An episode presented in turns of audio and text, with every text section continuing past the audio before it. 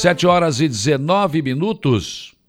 O dia e a semana começam com a informação de que, com tanto secretário e ocupantes de cargos de menor expressão que deixaram o governo de Santa Catarina para serem candidatos, sobrou para nossa região cargos importantes.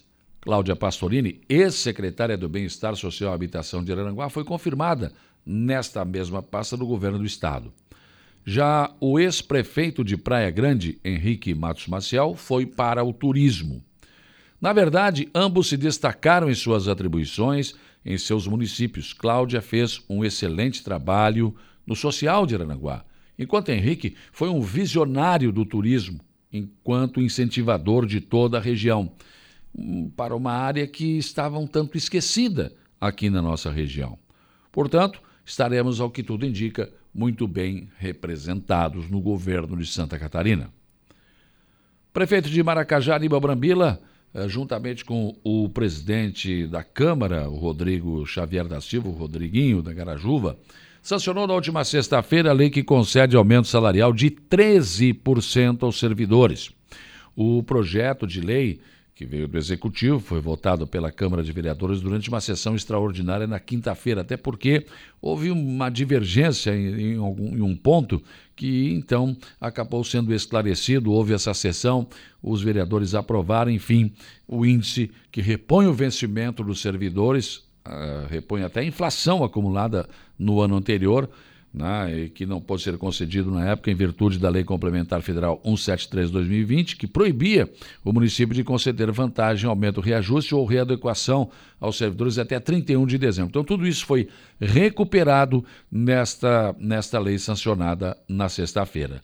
O aumento vai acabar ficando em 10,60% no vencimento básico dos servidores para efeitos de revisão geral excepcional, tendo por base o índice de preços ao consumidor, o INPC.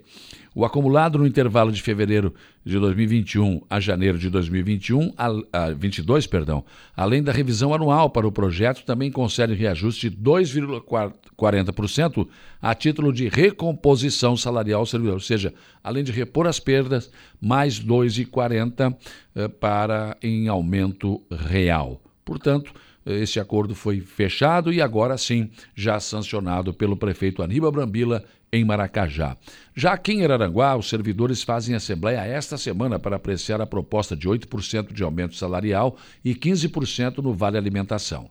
Se a Assembleia aprovar, fecha o acordo de trabalho, o acordo coletivo de trabalho em Araranguá. Caso proposta seja rejeitada, existe ainda espaço para continuar, continuidade das negociações. E Araranguá comemorou seus 142 anos de história com festa, corrida rústica e muitas apresentações culturais. Na sexta-feira, o nosso programa foi apresentado ao vivo da Praça Ercílio Luz, palco das apresentações do sábado. O passado foi apresentado na entrevista do ex-prefeito Gersino Pasquale, que do alto dos seus 92 anos contou parte da história da cidade e de suas dificuldades. Depois, o prefeito César César representou o atual, né? É, numa realidade de grandes avanços que já estão acontecendo e muitos que ainda estão por acontecer. Assim, o passado e o presente e projetar o futuro ficaram bem representados na história contada na Praça Ercílio Luz pelo nosso programa na última sexta-feira. Câmara de Vereadores de Araranguá fará na noite de hoje a primeira sessão deste mês de abril. A sessão será itinerante dentro do projeto Câmara na Comunidade e será no bairro Santa Catarina. Desta feita, o vereador Zico será o anfitrião. Os pedidos da comunidade serão apresentados aos vereadores e aos representantes da prefeitura. E depois que o diretório do PT de Araranguá decidiu por ampla maioria passar para apoiar a administração municipal, a pergunta que não quer calar é: o PT vai ocupar cargos na atual administração de César Litano? Vale ressaltar que a pergunta não vem da imprensa, mas vem de integrantes de partidos que apoiaram a candidatura de César Litano lá no início, na eleição. Nesses partidos existem filiados à espera de um espaço no governo. Claro, como sempre acontece, e estão de olho em possíveis nomeações de petistas para o governo. Matriz de risco potencial regionalizado, divulgado no último sábado pelo governo de Santa Catarina, aponta todas as 17 regiões de saúde classificadas como nível moderado azul. Em um comparativo com o relatório divulgado na semana anterior, houve apenas uma mudança a partir da melhora dos indicadores na região Nordeste, que estava classificada no, no nível alto, amarelo, e passou a ser classificada no nível moderado azul. Portanto, temos que comemorar, o nosso mapa está completamente azul neste momento.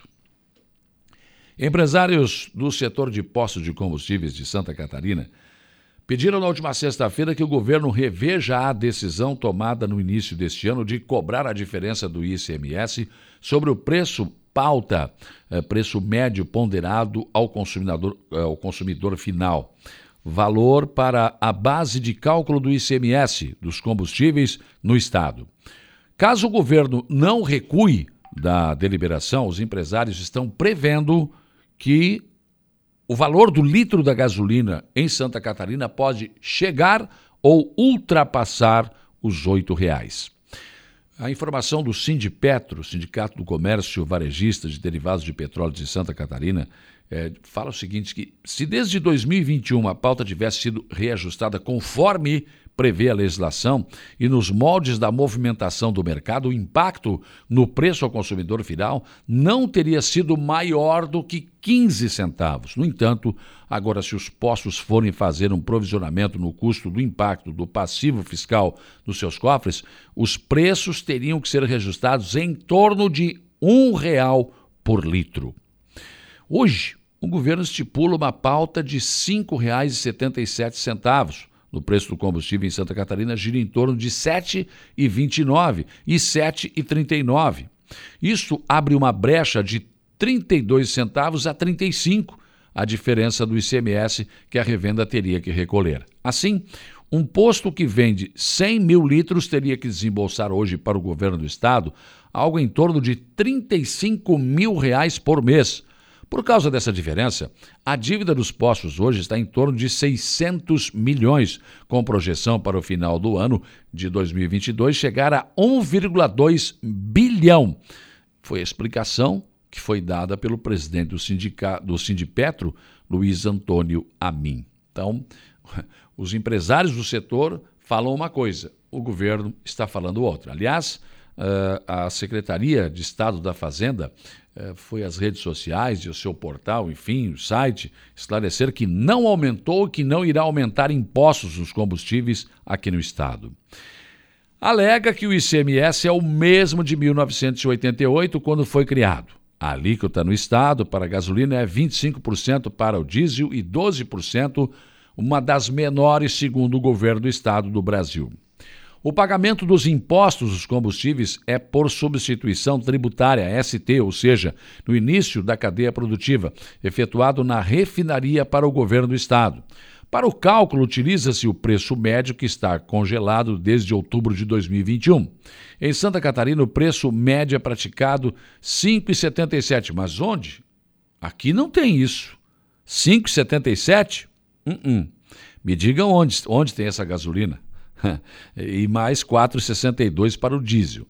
Isto, segundo o governo, significa que o Estado arrecada por ST 1,44 por cada litro de gasolina abastecido e 55 centavos por cada litro de diesel abastecido no território catarinense. Sendo assim, quando um consumidor abastece 100 eh, reais de combustível, ele paga de imposto 25, ou seja, 25%. Entretanto, como os preços dos combustíveis nos postos está maior que o preço médio, parte do imposto pago pelo contribuinte não está vindo para os cofres públicos, e sim ficando com os postos de combustível. Entenderam? Os postos dizem que é o governo. O governo diz que são os postos. o governo dá também o seu exemplo. Um exemplo prático: se o posto está vendendo a gasolina por R$ 6,99 o litro, com 100 reais o consumidor abasteceu 14,29 é, 14 litros e 29 de gasolina, o que equivale a R$ 20,57. Porém, o consumidor pagou 25 de imposto, 25 reais de imposto. A diferença é que neste caso é de 4,43. Esse dinheiro que seria repassado aos municípios é aplicado em saúde, segurança, infraestrutura e demais áreas e está ficando com os postos de combustíveis, que não estão repassando o imposto pago pelo consumidor ao governo do estado. O governo catarinense não irá ceder às pressões, pois valoriza os esforços dos contribuintes que honram e pagam seus impostos. Mas esse mesmo governo já perguntou para nós, criaturas do andar inferior, se a gente continua querer, se a gente quer continuar pagando este imposto para o governo? Perguntou para a gente, não? Hã? A cada 125 é para o governo? Não está demais, governo? Não dá para baixar? Ah, mas é o menor do Brasil, não interessa.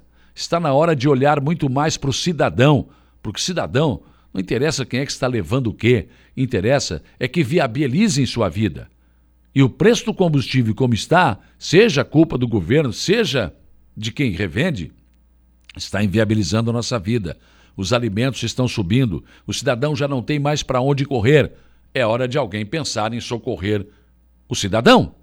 Porque é esse cidadão, governo e proprietários de postos, que paga e que mantém o negócio de vocês. Mantém o governo e mantém os negócios. Nós, cidadãos, é que fazemos isso. Então, será que alguém já pensou no nosso prejuízo, nos cidadãos, principalmente os que ganham pouco?